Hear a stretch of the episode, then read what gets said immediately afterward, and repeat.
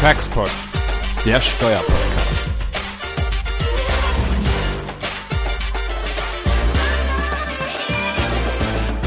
Herzlich willkommen zu einer weiteren Folge unseres Textpods, wobei man bei dieser Textpod-Folge sagen muss, dass der Begriff Textpod wahrscheinlich mal wieder trügerisch ist, denn wir wollen uns heute glücklicherweise nicht mit Steuerrecht beschäftigen, sondern wir wollen an eine Folge anknüpfen, die wir bereits im Frühjahr hatten und möchten uns über die großen Trends dieser, dieser Gesellschaft, aber nicht nur in der Gesellschaft, sondern natürlich auch in Wirtschaft und Politik und auch bei uns ganz individuell am Arbeitsplatz ähm, beschäftigen. Und das können wir natürlich nicht aus eigener Kraft, sondern dazu haben wir einen Gast wieder mal beim Textpod dabei, und zwar Herrn Peter Wippermann. Ja, hallo. Wir, also Jens, du wirst bestimmt gleich noch ein paar Worte zu Herrn Wippermann sagen, obwohl wir natürlich Herrn Wippermann schon ähm, vorgestellt haben in der letzten Folge.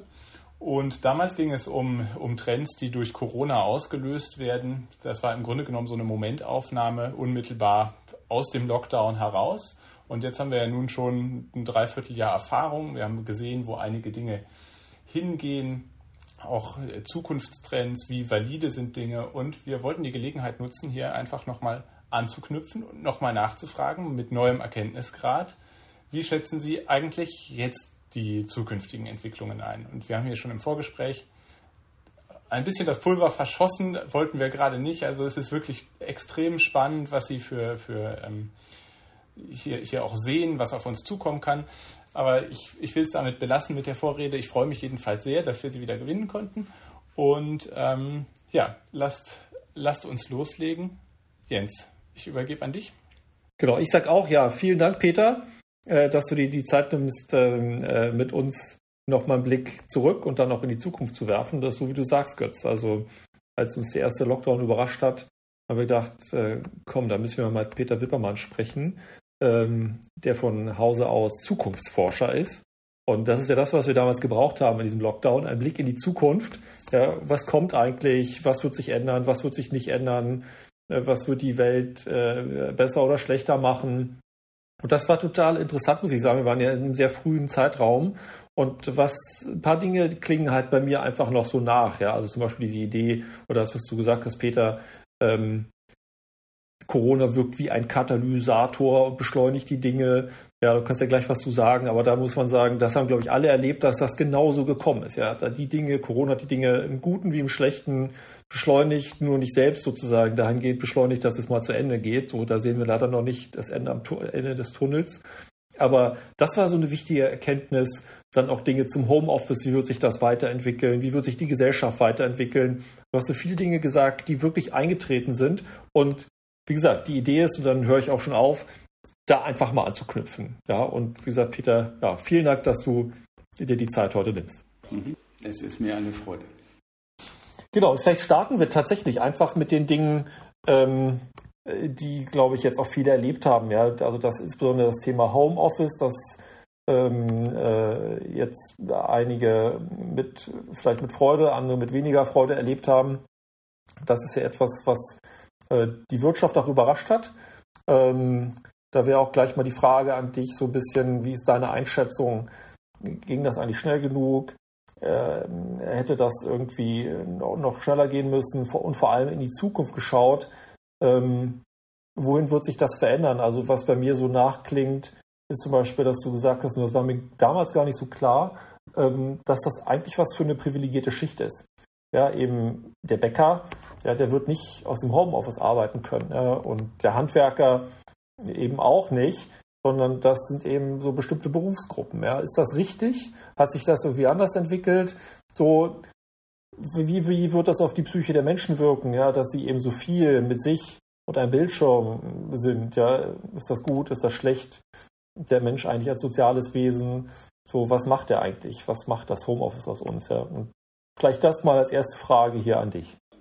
Das war ja schon äh, ein riesigen Bündel an Fragen, aber ich glaube, das ist ganz äh, sinnvoll, von der Veränderung des Zuhauses auszugehen. Und wenn wir Zuhause als Headquarter begreifen für die Lebensführung, dann haben wir drei Bereiche, die sich rasant verändert haben und die die meisten relativ ähm, gut bewerkstelligt haben. Das eine ist das Thema Living. Äh, wir sehen einen großen Bereich, äh, wie sich der Gesundheitsbereich in äh, das Zuhause integriert hat, ob es jetzt Fitness ist äh, oder aber ob es äh, Telemedizin ist. Äh, das Thema Working äh, ist ein ganz entscheidender Bereich, ist nicht für alle möglich im Moment, ist aber etwas, was äh, eine hohe Akzeptanz hat, und zwar auf beiden Seiten, auf Seiten der Arbeitnehmer und in großen Teilen, Teilen auch äh, der Wirtschaft. Und wir haben natürlich das Thema Shopping. Ähm, und ich glaube, diese äh, Konzentrierung auf das Zuhause ist eigentlich das Besondere, denn wir sehen, dass hier viele neue ähm, Services ähm, sich etabliert haben. Also zum Beispiel ähm, Lieferung von Lebensmitteln innerhalb von 30 Minuten. Völlig unvorstellbar. Alles, was an Logistik dahinter hängt. Äh, die Ghost Kitchen, die in der Lage sind, Fertiggerichte in die Wohnung zu bringen.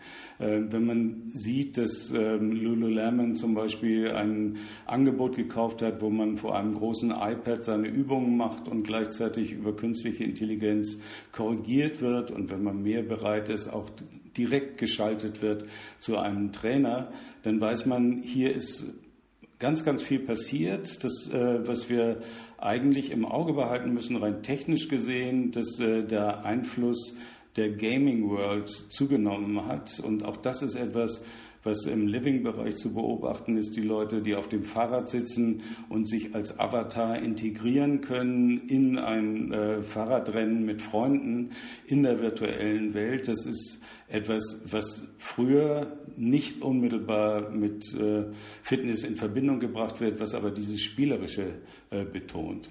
Working, ich glaube, das ist uns allen klar, ähm, braucht Regeln, äh, die werden zaghaft diskutiert. Äh, hat man Rechte oder hat man Pflichten? Ähm, das Entscheidende dabei ist rein technisch gesehen, dass die ähm, Sicherheit der Daten äh, überhaupt nicht definiert ist und geklärt ist und die Sicherheit sozusagen von betriebsinterner, wenn zwei ähm, Familienmitgliedern gleichzeitig zu Hause arbeiten. Äh, weil dann natürlich plötzlich ein Transfer stattfindet, ohne dass man das wirklich vorhat, äh, großes Vertrauen hat untereinander und ähnliches. Also Thema Sicherheit ist sozusagen eine große kulturelle Frage. Wenn wir das Thema Shopping uns angucken, dann muss man sehen, dass Amazon in den letzten Monaten fast eine halbe Milliarde Menschen eingestellt hat.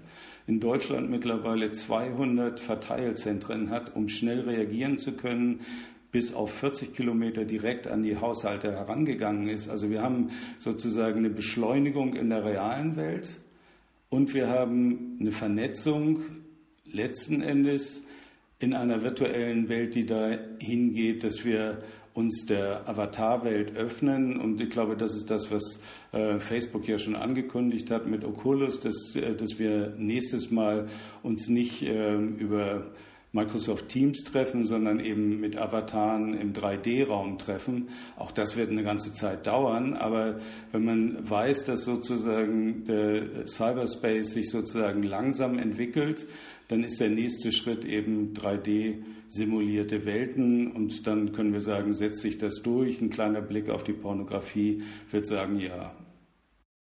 Was du alles so weißt, Peter. Ja, aber die Frage ist in der Tat, ähm, was macht das aus uns? Was macht das aus unserer Welt? Ja, ohne das zu werten. Aber ähm, auch die Frage, äh, wenn ich im Homeoffice bin, soziale Hygiene, ja. Also man würde ja, oder man sagt ja gemeinhin, der Mensch sei ein soziales Wesen. Ich meine, der eine mehr, der andere weniger. Ja, aber so im Grundsatz ist ja da was dran. Und wie bekommt das den Menschen, wenn die im Grunde so auf Dauer in ihrem Homeoffice sind? Und vielleicht dazu eine Geschichte, Peter, du wirst es wahrscheinlich schon wissen. Ähm, was, äh, wir haben ja viel mit amerikanischen Mandanten zu tun, auch in äh, Industrie, auch im, so im Bereich Silicon Valley, Kalifornien, wo auch die Mieten hoch sind. Und da ist das so, da wird den Mitarbeitern gerade angeboten, dass sie nie wieder zurückkommen ins Büro. Und dafür kriegen sie 25.000 Dollar in Anfall. Und dafür dürfen sie jetzt immer von zu Hause arbeiten. Was mich total überrascht hat. Ja, also das war jetzt kein Beratungsunternehmen, sondern eben ähm, ein äh, produzierendes Unternehmen. Und da hieß es eben, kommen Sie nicht zurück. Ja, das ist eine Entwicklung, die bei uns noch nicht so deutlich zu beobachten ist. In den USA, soweit ich das äh, beurteilen kann, ist es ja so, dass teilweise schon Gehälter gekündigt werden und äh, auf einem niedrigeren Satz wieder äh, angeboten werden, mit dem Hinweis, dass die Leute ähm, Silicon Valley verlassen sollen und nach Atlanta gehen sollen oder irgendwo in andere kleine, kleinere Städte. Ähm, das ist eine Entwicklung, äh, die man auf jeden Fall sich immer wieder klar machen muss, äh, das, was wir kulturell als enorm schmerzlich ähm, empfinden, treibt die Technologie voran und eröffnet neue ökonomische Möglichkeiten. Aber wenn das und, so ist, äh, dann wird sich, werden sich nicht auch die Städte verändern. Ich meine, dass sich alles, was du gerade berichtet hast, Shopping, das verändert jetzt ja schon die Städte, wenn man ehrlich ist. Ja. Aber auch wenn sich das Arbeiten so verändert, ja, ich weiß, Götz, du magst das ja gerne hier. Wir sind heute in Düsseldorf, also Götz und ich, haben Peter ist in Hamburg. Und ähm, das ist ja schön, hier vor die Tür zu gehen. Wir sind mitten in der Stadt. Ja, aber wenn sich dieser Trend fortsetzt, ja, dann werden die Menschen vielleicht doch lieber ins Grüne ziehen, ja, vielleicht dort wohnen und arbeiten und vielleicht wird sich auch das Homeoffice verändern. Also meine These ist ja, dass irgendwann die Menschen nicht zwingend im Homeoffice sein werden, sondern die werden dann in ihrer Nähe, und zwar ohne dass das eine zentrale Einheit des Unternehmens oder so ist, sondern da wird es so Shared Working Spaces geben, wo die Menschen stundenweise arbeiten können, ja, wie so eine Art Homeoffice, ja, und da werden sie dann Kontakt haben zu vielen anderen Menschen. Und ich glaube, das ist gar nicht schlecht, weil man dann nämlich eben nicht nur Kontakt haben wird zu Menschen aus seiner eigenen Blase, sondern man wird mit vielen anderen, die mit einem da in der Umgebung wohnen, ja, die auch dort arbeiten, wird man Kontakte haben und das wird auch einen noch wieder inspirieren. Also, was ich sagen will, ist, ich mein, mein, meine, wenn ich in die Zukunft, ich bin kein Zukunftsforscher, wenn ich in die Zukunft schauen würde, würde ich sagen, dass die Arbeit wird sich lokal verändern. Ja, also man wird aus den Städten vielleicht rausgehen ja, und wird dort dann aber auch arbeiten, aber nicht zwingend bei sich in den eigenen Räumlichkeiten, sondern dann wird sich um die eigenen Räumlichkeiten herum, werden sich solche Shared Working Spaces bilden, wo man wieder andere Menschen trifft. Also das wäre eine Theorie von mir jedenfalls, ja. Aber das wäre das äh, Modell von WeWork, äh, was es ja schon gegeben hat, was dann leider ein bisschen äh, implodiert ist. Aber äh, das Interessante ist, dass die Funktion des Büros sich verändert. Man muss ja sehen, äh, früher war die Arbeitswelt ganz klar so, die Menschen sind zu den Fließbändern gekommen, dann sind sie zu den Schreibmaschinen gekommen, dann sind sie allmählich sozusagen wieder rausgeschickt worden, um in anderen Firmen arbeiten zu können oder unterwegs arbeiten zu können. Und dass Büros einen sozialen Mehrwert haben, äh, war ursprünglich nicht ähm, intendiert, sondern man hat gesagt, man äh, setzt mehr Leute an lange Tische und spart dadurch ähm, die Immobilienkosten. Das, was wir äh, beobachten können in Amerika stärker als bei uns, ist, dass tatsächlich die Kleinstädte gewinnen werden. Ich glaube nicht, dass in Deutschland zum Beispiel der äh, Trend aufs Land zu gehen, außer von ein paar Journalisten, äh, irgendwie relevant ist, weil man braucht eben doch eine kulturelle Inter Infrastruktur. Ähm, aber das Büro wird sich verändern, eben nicht als Nutzraum, sondern letzten Endes äh, als sozialer Hub, äh, so wie du das gerade beschrieben hast. Das bedeutet aber gleichzeitig, dass natürlich äh, die Situation in den Wohnungen sich verändern muss. Das heißt, ein Drittel der Leute haben überhaupt nur einigermaßen adäquate Arbeitsplätze, Computerausstattung, ich kann noch mal sagen, Cyber Security, ein riesiges Thema, und äh, interessanterweise ist ein großes Problem für die Menschen, die zu Hause arbeiten, der Stuhl. Also es ist so äh, ganz viel äh, grundlegende Arbeit zu machen, aber dass wir wieder zurückgehen und alle äh, in die Großraumbüros äh, mit Jubeln gehen, das ist, glaube ich, vorbei. Äh, diese, dieses Hybrid-Arbeiten, das ist das Entscheidende. Da sind wir, sind wir Juristen ja so ein bisschen die letzten unserer Zunft hier mit Einzelbüros und, äh, und Statussymbolbüro, muss man sagen. Aber was, was ich an dem Aspekt ganz interessant finde, ist, dass natürlich auch ähm, hier zugunsten des Landes oder zumindest zugunsten der Kleinstädte und so auch spricht, dass da dort natürlich auch der Raum letztlich bezahlbarer ist. Und ich meine, wer eine Familie hat und im Homeoffice sei, der weiß, woran es auch scheitert, schlicht an den Quadratmetern in den Großstädten dass man zu zweit, zu, zu dritt in einem Raum sitzt und, äh, und sich anguckt beim Arbeiten. Das ist natürlich gerade unter den Gesichtspunkten Sicherheit, aber eben auch Arbeitskomfort ein totales Problem. Und sobald man sich hier in die günstigeren ländlichen Regionen vorwagt, hat man natürlich auch bessere Optionen, hier sein Homeoffice einzurichten. Ich würde gerne nochmal auf den Aspekt äh, eingehen, was verändert sich langfristig? Ähm, also was passiert eigentlich nach der Phase, wo ein Großteil der Bevölkerung geimpft wurde. Und äh, ich glaube, das ist das Spannende, dass wir Gesundheit als äh, KO-Kriterien sehen, sowohl im privaten wie auch für die Ökonomie der Wirtschaft. Und insofern alles dran setzen, dass sowas nicht wieder passiert.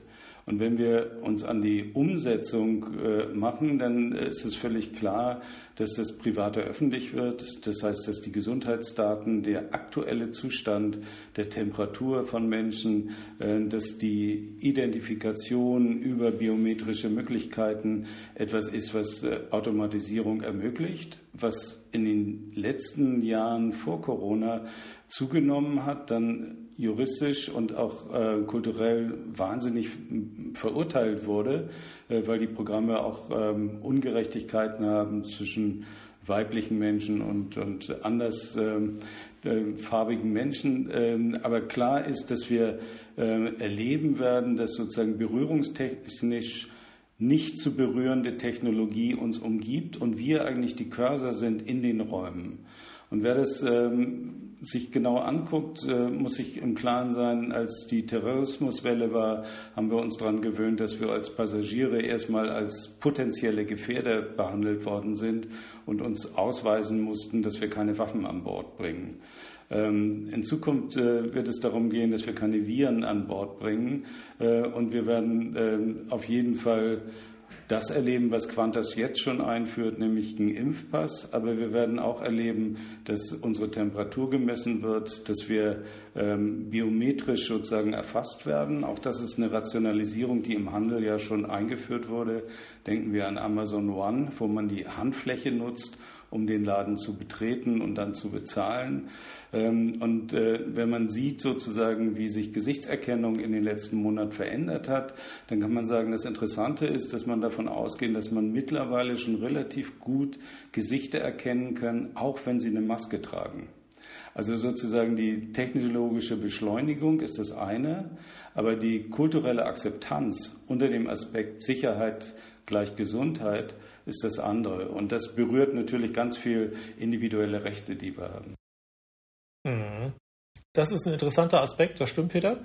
Und ähm, wenn wir vor einem Jahr gesprochen hätten, hätte wahrscheinlich auch keiner von uns geglaubt, dass wir irgendwann mal vielleicht sogar so bereitwillig unsere Daten hergeben, ja, wie zum Beispiel Lufthansa das jetzt macht. Ich war, bin letztens geflogen, dann habe ich meine Lufthansa-App aufgemacht. Die fragten ganz selbstverständlich danach, ob ich nicht mal meine biometrischen Daten hier scannen lassen wollte, um demnächst dann irgendwie bei der Einlasskontrolle da ähm, bevorzugt behandelt zu werden.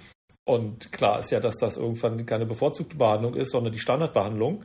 Und, äh, und das ist so, wie du sagst, dass die Menschen irgendwann bereit sein werden, auch ihre sonstigen gesundheitlichen Daten preiszugeben, um am gesellschaftlichen Leben teilzunehmen. Ja, also das wird man ja noch sehen. Da verläuft ja auch in Deutschland gerade eine Debatte über, würde es eine Impfpflicht geben oder nicht, oder lassen wir das den Markt regeln? Und was den Markt regeln äh, lassen heißt, äh, dass natürlich es Einschränkungen dann für die geben wird, ja, die dann sich nicht impfen lassen. Ja, die kriegen keinen Zugang zu Flugzeugen, öffentlichem Verkehr, ja, Schulen. Nicht teilnehmen am öffentlichen Leben. Genau, nicht mehr ins Restaurant gehen und so weiter. Natürlich gibt es dann keine Impfpflicht, aber faktisch ist sie dann doch da, ja. Und, äh, und was mich so wundert, ist eben, dass, dass ich meine, die Diskussion ist ja noch offen und im Gange hier in Deutschland, aber es gibt ja schon eine ganz starke Bewegung, ist so mein Gefühl, und auch die Medien schwören ja schon auch die ähm, Menschen darauf ein, ähm, äh, da am Ende dann auch mitzumachen, ja. Und das ist, finde ich, auch eine interessante Entwicklung. Ja. Hm. Also man muss sich vorstellen, dass Temperaturmessung eben äh, mit Kameras, die auf Infra Infrarotbasis beurteilen können, ob man ähm, wahrscheinlich äh, einen Effekt hat, der in Mallorca im Flughafen für einreisende Passagiere schon installiert sind. Also es geht sozusagen äh, unglaublich pragmatisch und man hat das Gefühl, das ist eigentlich gut, dadurch kann ich rein. Aber in Wirklichkeit steckt dahinter natürlich, äh, dass wir Persönlichkeitsrechte neu verhandeln müssen. Mhm. Aber können wir die verhandeln, Peter? Ist da nicht eher der Trend hin, also haben wir das nicht auch durch Corona gesehen, also die Beschleunigung zu einem sehr starken Staat, also ähm, äh, Dinge, die man sich eben auch nicht so vorstellen konnte, dass eben der Staat so stark auch in wirtschaftliche Prozesse eingreift, äh, Dinge an sich zieht. Ähm, äh, da, das sehen wir ja auch gerade. Und da wäre auch meine Frage an dich, wo geht es da eigentlich hin? Ja? Ja, ich glaube, das äh, können wir aktuell sehen mit dem äh, Lockdown Light sozusagen, der nicht so wirklich effektiv ist, weil mindestens die Hälfte der Bevölkerung der Meinung ist, dass sie schlauer ist als die andere Hälfte der Bevölkerung ähm, und äh, damit besser umgehen kann äh, als diejenigen, äh, die sozusagen klare Regeln brauchen. Ähm, und wir sehen ja, dass in bestimmten Ländern, ähm, vor allen Dingen im asiatischen Bereich und nicht nur in China, ähm, so eine Art von kollektiver Bevormundung dazu geführt hat, äh, dass man den Virus massiv eingeschränkt hat und damit die Freiheit gleichzeitig wieder erhöht hat. Also wir kriegen ein Spannungsfeld, dass wir einen starken Staat brauchen in bestimmten Bereichen. Und ich glaube, das ist etwas, was in Katastrophenfällen immer befürwortet wird, im Falle einer Pandemie schwer zu erkennen ist. Aber wenn man sich überlegt, wie viele Millionen Menschen davon betroffen sind, äh, kann man durchaus von einer Katastrophe reden. Ähm, ich würde sagen, es gibt ganz unterschiedliche Gruppen, die das beurteilen. Aber das Interessante ist ja, dass man darüber redet, was ist uns eigentlich wichtig. Diejenigen sagen, die Freiheit, und das ist immerhin der zweitwichtigste Wert nach Gesundheit in äh, Deutschland, der aufgestiegen ist um äh, drei Punkte, um vier Punkte, ähm, dann können wir sehen, dass Freiheit plötzlich neu diskutiert wird. Ähm, aber Freiheit bedeutet eben auch, Zugang zu haben, das, was wir eben über Technologie äh, der Biometrie diskutiert haben. Freiheit bedeutet eben auch äh, letzten Endes sorglos im Alltag äh, einen Kaffee trinken zu können. Ja, das ist richtig und es äh, ist interessant, dass du sagst und auch da im Grunde spannen wir den Bogen ein bisschen zum Steuerrecht. Also wir Steuerrechtler ähm, sind da vielleicht auch besonders kritisch, was eben daran liegt, ja, als Steuern, gerade Einkommensteuern eingeführt wurden, das ist auch gar nicht so lange her, ja, so 150 Jahre, und da waren die auch ganz klein damals, die Steuersätze, auch in Preußen, ja, also wirklich zu vernachlässigen. Also wir sprechen nicht über 50 Prozent, sondern ganz, ganz wenig. Und bereits damals ist das Bild des Leviathan beschrieben worden, ja, dass der Staat, ja, der sich einmal Steuersubstrat genommen hat, dass er das nie wieder hergeben wird. Also Dinge, die der Staat einmal in seinem Clown hat, gibt er nicht mehr her. Und das im Steuerrecht ist das so. Ja, die Steuern wurden immer weiter erhöht und das Geld, äh, wenn ich mir der, sozusagen das, den Staatshaushalt anschaue, der ist gewachsen und gewachsen und gewachsen, man hat immer neue Ausgaben gefunden und erfunden. Ja, und der Staat ist niemals in der Lage, davon auch wieder was herzugeben. Und meine Sorge ist, Peter, dass das eben nicht nur bei Steuern so ist, sondern eben auch bei Freiheitsrechten, ja, die wir uns ja über viele Jahr, Jahrhunderte eigentlich erkämpft haben als Menschen. Ja, und mein Gefühl ist so, wenn wir das hergeben, der Staat wird uns das nicht wieder zurückgeben, Peter. Da hast du sicherlich recht, aber ich würde einen Vergleich zur Technologie machen wenn man sieht sozusagen, dass wir eine totale Individualisierung der Technologie haben und auch die Möglichkeiten sich immer äh, weiter, ähm, sagen wir, verbreiten und letzten Endes ähm, Möglichkeiten eröffnen, die früher völlig undenkbar waren, also zum Beispiel wie Videokonferenzen jetzt, ähm, dann muss man sehen, dass wir auf der anderen Seite eine ganz klare Monopolisierung haben. Also wir haben wenige globale Unternehmen, die letzten Endes die Daten verwalten. Ähm, und dieses Prinzip Individualisierung und Zentralisierung als Gegensatzpaare sehen wir in der Gesellschaft überall. Ähm, und das ist etwas, was man natürlich verhandeln muss, ähm, was im technischen Bereich extrem viel radikaler ist äh, als jetzt im gesellschaftlichen Bereich. Ja. Ich habe noch mal eine Frage in eine ganz, ganz andere Richtung, das mir doch so ein bisschen unter den Fingern brennt. Und das geht so ein bisschen in die Richtung sozialer Frieden.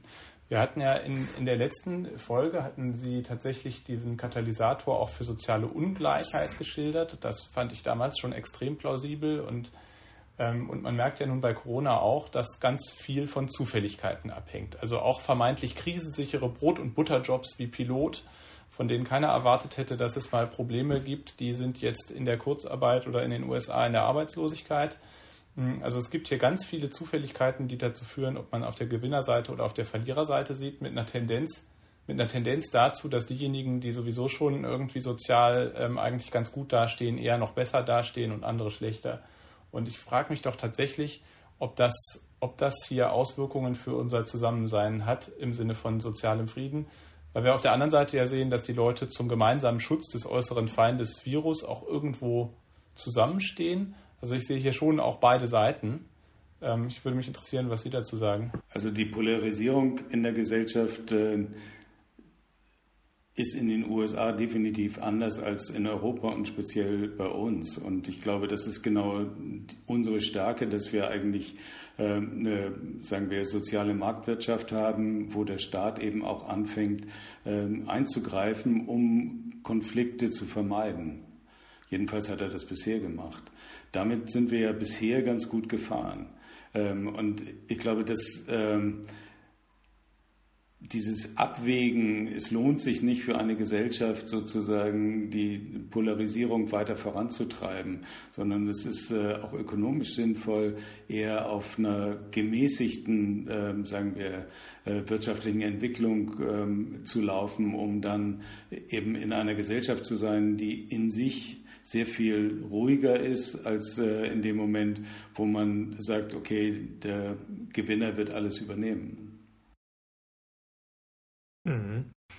Ja, das Stichwort. Also wenn man sieht, dass ja. wie viele Leute in den USA anfangen zu hungern, äh, dann ist es Gott sei Dank bei uns nicht, Gott sei Dank nicht zu beobachten, sondern da sieht man eben, dass der Gemeinschaftsgeist und auch letzten Endes die Institutionen ähm, eingreifen und, und aktiv sind.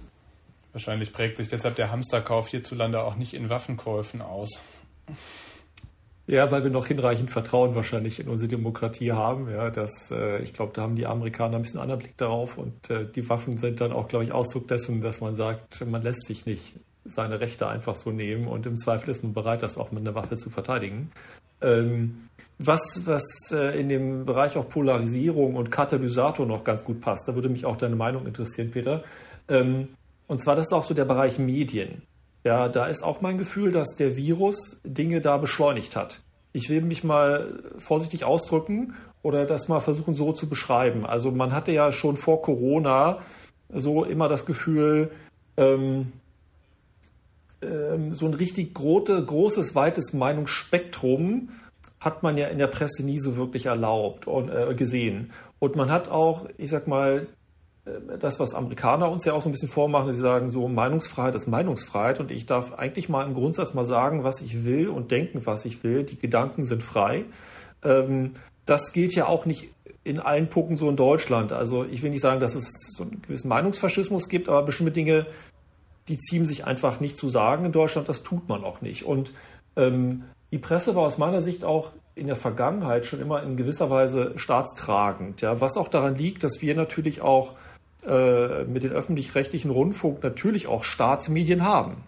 Und, ähm, und mein Gefühl ist, das hat sich, also sozusagen dieses staatstragende und sehr Mainstream-artige, finde ich, hat sich beschleunigt. Ja? Also dass im Grunde die wirklich kritischen Töne, die finden kaum so Gehör. Ja? Und ich habe letztens jemanden gefragt, der auch äh, an der FAZ halt auch mit wesentlich beteiligt ist, immer gefragt, woran liegt das eigentlich, dass, wir, dass ich so dieses Gefühl in Deutschland habe ja, und warum jetzt so besonders viel schlimmer.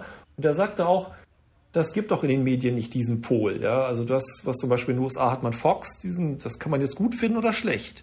Aber die Menschen, glaube ich, in den USA haben wenigstens das Gefühl, dass es irgendwas noch anderes gibt, was auch was anderes sagt. Ja? Ich glaube, man muss sehen, dass die neuen Medien, also die digitalen Medien, äh, ganz klare Community-Medien sind und eine Art von Echokammer sind, wo Meinungen dann ähm, fast ausschließlich verstärkt werden durch Bestätigung. Ähm, das, was wir in Deutschland haben, ist ja eher, dass wir ähm, durch die äh, öffentlich-rechtlichen Medien versuchen, so einen Konsens zu diskutieren und öffentlich zu machen, der Orientierung bietet. Also es ist ein völlig anderes Konzept. Wir sehen aber auch in Deutschland, dass natürlich die interaktiven Medien diese Community-Bildung nach sich ziehen. Und wir werden auch sehen, dass äh, diese interaktiven Medien viel, viel stärker werden. Äh, wenn man äh, aber die Diskussion ein bisschen ähm, verlängert, dann sieht man einfach, dass ähm, in den interaktiven Medien, ich sage jetzt mal TikTok, ähm, die Jüngsten unter uns anfangen, vor allen Dingen Beiträge zu senden. Mhm. Das mag jetzt erstmal total lächerlich sein, aber dahinter steht natürlich, dass es nicht nur Sender-Empfänger äh, ist, so wie bei den Massenmedien, sondern es wird immer mehr dialoghaft sein und später immersionmäßig sein, also Teilnahme an Prozessen. Äh, und das verändert die, ähm, die öffentliche ähm, Meinungsbildung. Also das, was du beschrieben hast, dass wir ähm, so konsensorientierte, eher staatstragende Medien haben, ist, glaube ich, tatsächlich eine Entwicklung, die man äh, nach weisen kann, dass sich das so entwickelt hat. Ähm, was in der ersten Phase der Corona-Zeit total begrüßt worden ist, dass man in Zeiten, wo ähm, alternative Fakten und Fake News und ähnliches intransparent äh, auch bei uns immer populärer wurden, äh, es irgendwo einen Pool gibt, wo man das Gefühl hatte, äh, das sind saubere, in Anführungszeichen, Informationen. Mhm. Also ähm, das hat mittlerweile wieder ein bisschen nachgelassen. Ähm, aber in dem Moment, wo sozusagen die Gesellschaft bei uns angespannt ist, äh, vertraut man eben den öffentlich-rechtlichen Medien doch sehr stark und auch den Zeitungen natürlich, die in letzter äh, Konsequenz natürlich immer eine, eine Spielfläche haben gegenüber der Regierung. Das muss man auch sehen. Also die äh, aktiven Journalisten sind ja nicht so unabhängig, dass sie nicht eine Anerkennung haben wollen, Zugang zu äh, Regierungsquellen zu haben und ähnliches. Mhm. Also äh, um das zusammenzufassen, ich glaube, dass wir tatsächlich eine, ähm, eine Situation haben, wo Konfliktfreudigkeit in den Medien abgenommen hat aber wir haben gleichzeitig eine Entwicklung, dass in den äh, digitalen Medien nicht nur ähm, Echokammern entstehen, sondern vor allen Dingen das Thema Uploading ein Riesenbereich ähm, ist. Und wir werden sehen, dass eher die Pluralität der Informationen äh, zum Problem wird, nämlich äh, mehr Informationen heißt weniger Orientierung. Und das ist etwas, was bisher durch die öffentlich-rechtlichen Medien, auch wenn man das vielleicht kritisch beurteilt, sagen wir, für viele sehr begrüßenswert war, dass man sich orientieren kann. Ähm, mhm. Und wenn man das weiterdenkt, wird einfach die Orientierung in Gruppen sein. Das bedeutet für die Gesellschaft, dass sie noch weiter sozusagen kulturell auseinanderdriftet. Das ist interessant, weil in der Tat, weil ich hätte auch erwartet, dass durch Digitalisierung und im Grunde diese Informationskultur, die wir haben, wir haben hier maximale Freiheit. Ja, ich kann hier etwas posten und versuchen damit Meinungen zu beeinflussen oder Meinungen zu bilden. Ja, da hätte, würde man ja eigentlich glauben, dass dadurch auch die Rolle der Medien, der zentralen Medien zurückgehen würde. Aber das Gefühl hatte ich jetzt ganz im Gegenteil. Ja, also dass das gar nicht der Fall war. Also dass natürlich du diese Kommunikation im digitalen Raum, die war wichtig. Und trotzdem ist es irgendwie den Medien doch gelungen, so eine gewisse äh, Taktzahl und Meinung vorzugeben. Das fand ich interessant, muss ich sagen. Ja. Hm, aber auch nur in den ersten Monaten. Also wenn man die Zuschauerzahlen, die Hörerzahlen, äh, vor allem das Radio hat enorm verloren. Ja. Äh, wenn man sieht, wie äh, Fernsehen sozusagen sich allmählich in Richtung Streaming verändert, das heißt Individualisierung, ähm, dann kann man sagen, ja, du hast total recht. In den ersten Monaten der Corona-Krise, du hast auch recht, wenn man sozusagen den bisherigen Kreis der journalistischen Arbeit sich anguckt. Aber wenn man den gesamten Medienbereich anguckt, kann man sagen, Individualisierung, Gruppenbildung äh, ist sozusagen das, was sich parallel entwickelt. Wenn Sie so ähm, andere Prognosen etc. sich anschauen, dann geht das ja ganz oft in die Richtung von auch Bewertungen, ob Corona Dinge zum Schlechten bewährt, äh, entwickelt hat oder zum Guten sind die, es gibt Worst-Case-Szenarien, dass alle hier in die totale Inklusion gehen. Es gibt, äh, gibt andere Szenarien, dass hier die ganze Gesellschaft zusammenbricht. Also das haben wir sicherlich nicht gesehen. Aber wenn Sie so Ihre eigene Prognose von damals sehen, haben Sie das Gefühl, das ist jetzt doch alles eigentlich gar nicht so schlecht. Also wenn Sie sich auch mal in dieses Bewertungsfeld ähm, letztlich reinbegeben wollen. Nein, da muss ich Sie enttäuschen, weil ich das nie bewerten würde, sondern ich würde immer Veränderungstendenzen versuchen zu verstehen und zu benennen. Aber äh, ob das nun gut oder schlecht ist, äh, ist eine philosophische Haltung. Und wir wissen ja, dass vor allen Dingen äh, bestimmte Philosophen der Meinung sind, wir sollten zurück in die Steinzeit und dann wird wieder alles gut. Aber ähm, das wird nicht passieren, sondern das, was äh, wirklich interessant ist, dass ähm, natürlich die Technologie unserer Gesellschaft verändert, wir das begrüßen unter dem Aspekt von Corona, ähm, ökonomisch sozusagen einen ungeheuren Auftrieb haben, kulturell akzeptiert werden und damit wird die Gesellschaft anders sein, äh, wenn wir mal alle geimpft sind. Ja, und das wäre im Grunde auch eine Frage. Ich meine, du bist Zukunftsforscher, Peter, und kein Hellseher. Äh, aber wie ist denn deine Prognose für 2021, 2022? Wann, wann ist denn dieser Irrsinn vorbei? Wenn er überhaupt irgendwann vorbei ist. Also äh, erstmal nenne ich mich nicht Zukunftsforscher, sondern Trendforscher, also beobachte sozusagen die Veränderungen in der Gesellschaft. Aber ich glaube, dass wir auf jeden Fall im nächsten Jahr bis zum Sommer noch sehr stark mit Corona uns auseinandersetzen müssen, dass es äh, große Diskussionen gibt, wer kriegt zuerst welche äh, Medikamente. Ähm, wer ist sozusagen privilegiert? Ähm, eine völlig bisher unbekannte Diskussion. Ähm, und wir werden hoffentlich sozusagen gegen Ende des Jahres äh, wieder in ein, ein Fahrwasser kommen, wo ähm, wir wieder Glühwein auf der Straße trinken können.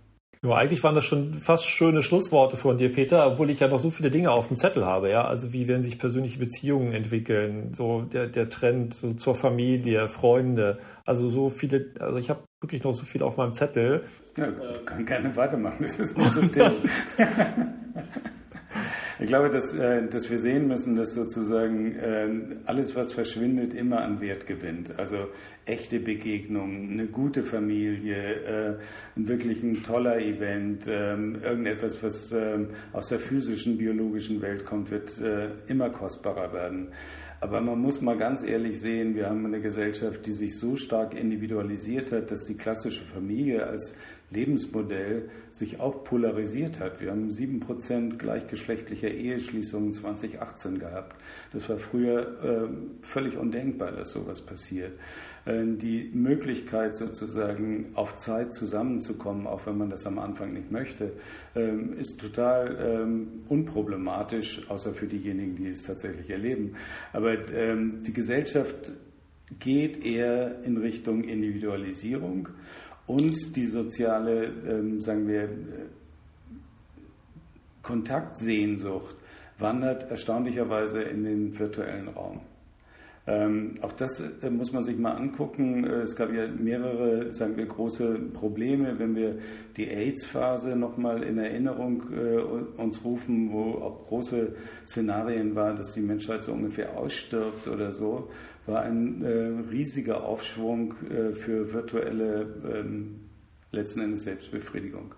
Ähm, und das ist ja nicht verschwunden. Also wenn man sieht, dass zum Beispiel sexuelle Erfahrungen bei Jüngeren im Verhältnis zu Älteren abgenommen haben, dann sind das Indikatoren, dass wir mit Placebo-Effekten ganz gut um, äh, umgehen können. Das ist erschreckend aus meiner Sicht, wenn ich das jetzt doch mal beurteilen darf, aber es ist trotzdem eine Tatsache. Ja, interessant. Ja, ich, da fehlt mir so ein bisschen jetzt da was zu sagen. Das ist schon. Rein steuerrechtlich, oder? ja, auch rein steuerrechtlich, ja, aber rein. Äh, ich glaube, der Befund ist richtig. Ja, ich habe mich nur gefragt, was das bewirkt. Ja, also wir werden eben eine Generation, glaube ich, jetzt haben, in der Tat, von, von Menschen, die jetzt auch mal für ein, zwei Jahre äh, reduzierte soziale Kontakte haben, die im Grunde auch ihr Sozialverhalten vielleicht auch anpassen werden und dann ist die Frage, was passiert eigentlich mit dieser Generation? Ja, wie setzt sich das fort? Ja, und ja das ist, glaube ich, ganz gruselig, weil natürlich die, genau die Heranwachsenden, die Jugendlichen, ähm, die eigentlich sozusagen ihre erste Schritt, ersten Schritte machen ins Paarungsverhalten, äh, können das nicht in der realen Welt. Ähm, und das ist total wichtig. Plötzlich erfährt man, dass andere Menschen letzten Endes Gefahrenzonen sind, äh, mit denen man relativ distanziert umgehen muss. Also mhm. sozusagen diese Unbefangenheit und diese Neugier, die gerade in den, sagen wir, um Spätpubertät also Pubertät und Anfang 20er Jahre wichtig ist, ähm, wird im Moment unterbunden. Mhm. Bei kleineren Kindern ist es ja noch nicht so, weil man, ähm, sagen wir, die Spielsituation einigermaßen versucht zu schützen. Aber tatsächlich äh, verändert sich sozusagen etwas, dass äh, die, äh, die Lust auf andere Menschen im wahrsten Sinne des Wortes immer ähm, als zweischneidig angesehen wird. Mhm. Vielleicht noch eine Frage zur ähm, ganz, ganz anderes Thema ähm, zur Wirtschaft und so welche Industrien sich jetzt eigentlich künftig durchsetzen werden. Äh, und dann natürlich die Frage, die Lieblingsfrage wahrscheinlich aller Deutschen, was passiert mit der deutschen Automobilindustrie? Ja, die man ja schon eigentlich vor Corona hat straucheln sehen. Das hat sich jetzt auch durch Corona aus meiner Sicht beschleunigt. Ja, und das Unternehmen, wie gesagt, ich hatte die Geschichte beim letzten Mal erzählt, wie du vor, ich glaube, zehn Jahren äh, auf Mallorca bei einem Glas Rotwein mir berichtet hast von diesem, äh, von dieser Automarke namens Tesla und diesem Elon Musk, der da irgendwie elektrische Autos baut wie sich das äh, entwickelt hat und, äh, und Tesla gegenwärtig der höchst bewertete äh, Automobilkonzern der Welt ist, ja, was total verrückt ist. Ja, wo geht das hin, Peter? Naja, das ähm, Thema digitale Transformation kann man in der Automobilindustrie halt sehr gut beobachten. Und man sieht ja, dass äh, zumindest in Wolfsburg versucht wird, äh, Anschluss zu finden. Aber ähm, das große Problem ist ja, dass äh, eigentlich die Impulse aus der Datenverarbeitungs- und aus der Chemiebereich kommen und nicht mehr aus dem Metallbereich kommen. Also wenn man an die Energie denkt, äh, wie effizient sind Batterien, ähm, bestimmt es letzten Endes den Verkaufspreis äh, für die Mobilität. Wenn man an den IT-Bereich denkt, geht es darum, äh, dass man natürlich selbstfahrende Autos haben wird, die man auch, sagen wir, vermietet äh, an Leute, denen man traut und gleichzeitig damit Kosten senkt. Das ist eine völlig andere Überlegung sozusagen, die sich ähm, weiter sozusagen entwickelt hat und die für Zulieferer, aber auch natürlich für die Produzenten selber erstmal schwer zu akzeptieren sind. Und welcher Energieträger wird sich durchsetzen? Das ist ja auch eine Frage, die immer gern diskutiert wird. Das ist wird. relativ schon beantwortet. Batterien und Wasserstoff ähm, ist etwas, was sicherlich weiterentwickelt wird, was aber keinen Massenmarkt hat. Für mich ist es immer die ähm, Situation, äh, wie unterschiedliche Videokassetten auf dem Markt waren. Es wird sich eine äh, Sache durchsetzen und äh, Batterien sind einfach schon viel, viel weiterentwickelt als Wasserstoff.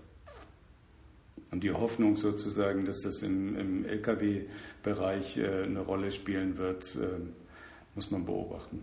Ja. Ich, ich habe keine weiteren Fragen an dich, Peter. Ich äh, bin sehr froh, dass wir dich hier für unseren äh, Follow-up-Podcast gewinnen konnten. Und mein Vorschlag wäre, dass wir mal in einem halben Jahr schauen, wo wir dann stehen im nächsten Sommer. Und vielleicht gelingt uns ja auch mal wieder ein persönliches Treffen dann, ganz analog und nicht digital. Und ähm, ja, vielleicht irgendwo an der, an der Ostsee in einem netten Ort, den wir beide sehr schätzen. Ähm, mich würde das jedenfalls sehr freuen. Ne? Das würde mich auch super freuen. Alles klar, dann bedanke ich mich auch ganz herzlich und alles Gute und vielen Dank, dass Sie hier Ihre Insights mit uns geteilt haben. Es war mir ein echtes Vergnügen.